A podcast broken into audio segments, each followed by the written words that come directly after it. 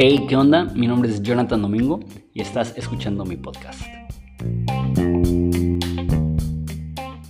Hey, ¿qué onda? Hablemos de la carta de Ignacio a los magnesios.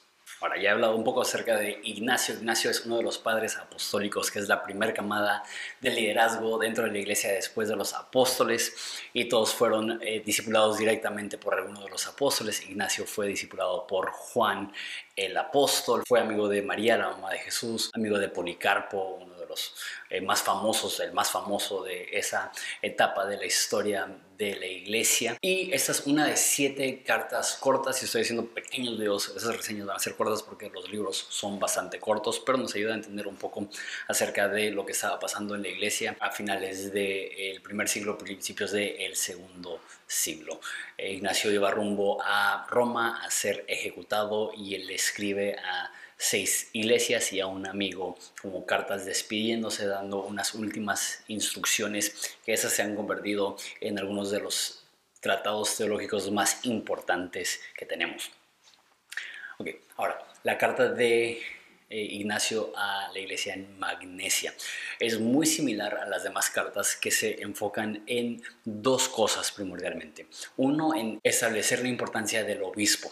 Esto literal, todas las cartas tienen la importancia de tener un obispo dentro de una iglesia y aparte de los obispos hay un cuerpo de ancianos. Eh, eso ya lo hemos hablado, pero si no viste el video, inmediatamente después de los apóstoles se, se, establece y se fija una orden de liderazgo que no es clara en el Nuevo Testamento, pero es claramente el tipo de liderazgo que tenía la iglesia primitiva. Y eso es que hay diáconos, hay ancianos y hay un obispo. Entonces los diáconos son líderes de líderes por encima de la iglesia, los, ancianos son los líderes principales y dentro de los ancianos, uno que es anciano, pero aparte es obispo, es el líder de la iglesia y realmente se convertía con el tiempo conforme iban creciendo las iglesias, en el líder de las iglesias en toda la ciudad. Por eso de repente tienes el obispo de Antioquía, como lo era Ignacio, el, el obispo de Roma o el obispo de Alejandría. Así funcionaba el liderazgo en ese entonces. Entonces, al principio del libro habla de mantener la unidad de fe y amor. Habla acerca de si recibimos un trato malo en este mundo, él estaba siendo perseguido, eso nos acerca a Dios. Algo muy interesante es que en la iglesia en Magnesia era un obispo grande. Si vieron la, reseña de la carta de Clemente a los de Corinto, él regañó a la iglesia porque despojaron al obispo mayor y lo querían reemplazar por liderazgo joven cuando el obispo mayor no se había descalificado de ninguna forma.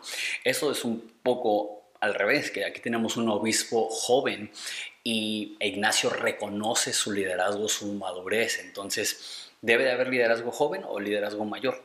La verdad es que tanto el Nuevo Testamento como los escritos de los padres apostólicos dicen realmente el liderazgo tiene que ser quien Dios elige y un liderazgo que, que puede cumplir con los requisitos que Pablo pone en Primera de Timoteo 2 eh, o en Tito 2. Otra cosa interesante es que también dice que para ser verdaderamente un cristiano necesita ser parte de la iglesia, cosa que después la iglesia católica después como que llevó a otro nivel no lo dijo eh, Ignacio, pero la idea que eh, creo que lo dijo Justino era que nadie puede tener a Dios como padre que no tiene a la iglesia como su madre. Eso es llevarlo a un extremo, pero tanto el Nuevo Testamento como los escritos de los padres apostólicos dicen eso. No puedes ser un cristiano a solas. No puedes aislarte de todo el cuerpo de Cristo y pensar que eres parte del cuerpo de Cristo. Eres un miembro dentro de un cuerpo mayor. Y la forma que Ignacio hace hincapié en lo que significa pertenecer a una iglesia es que participas en la Santa Cena en una iglesia local supervisada por un por un obispo que está siendo obediente a Dios y que fue elegido por eh, los ancianos. Eso es para, para Ignacio la forma correcta de pertenecer al cuerpo de Jesús. Obviamente hay muchísimos más, pero es interesante cómo los padres apostólicos y las primeras generaciones de cristianos les daban una importancia tremenda a la Santa Cena.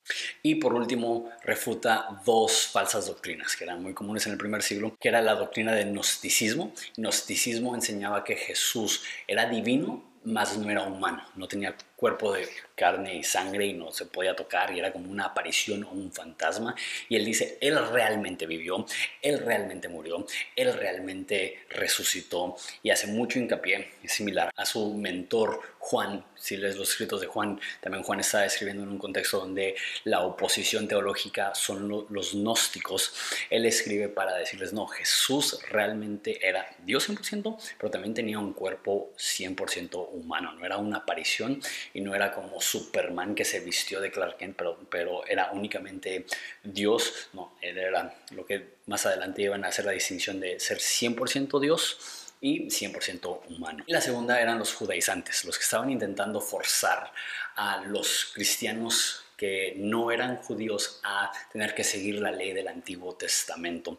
Y aquí tiene una frase muy interesante que dice que el cristianismo no salió del judaísmo, sino que el judaísmo del cristianismo. Es como si el judaísmo es dos mil años más antiguo que el cristianismo. Pero lo que él dice es que todo el Antiguo Testamento sale de la idea del Hijo, sale de la idea de lo que iba a hacer la iglesia. Entonces, aunque es más antigua, quizá cronológicamente, es, es derivado de lo que Dios iba a hacer en, en Jesús. Entonces, que no debemos de pensar en que los judíos tienen eh, la religión correcta y que el cristianismo es un derivado de eso, sino que la religión correcta es la creencia en Jesús que enseña la Biblia y que el judaísmo tiene sus raíces en eso. Es un poco son cosas interesantes. Y luego termina la carta diciendo que es el menor de los, de los cristianos de Siria. Antioquía es en Siria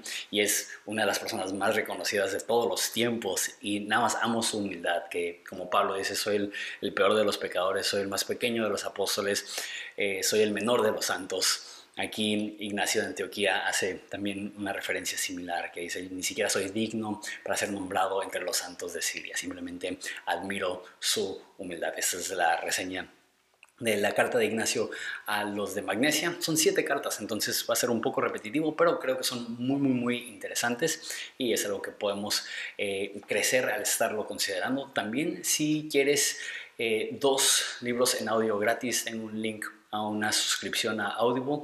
No tienes que pagar la suscripción, solamente te inscribes y te dan los dos libros y después si quieres cancelar puedes cancelarlo o puedes tenerlo. Es un recurso increíble. Dios bendiga.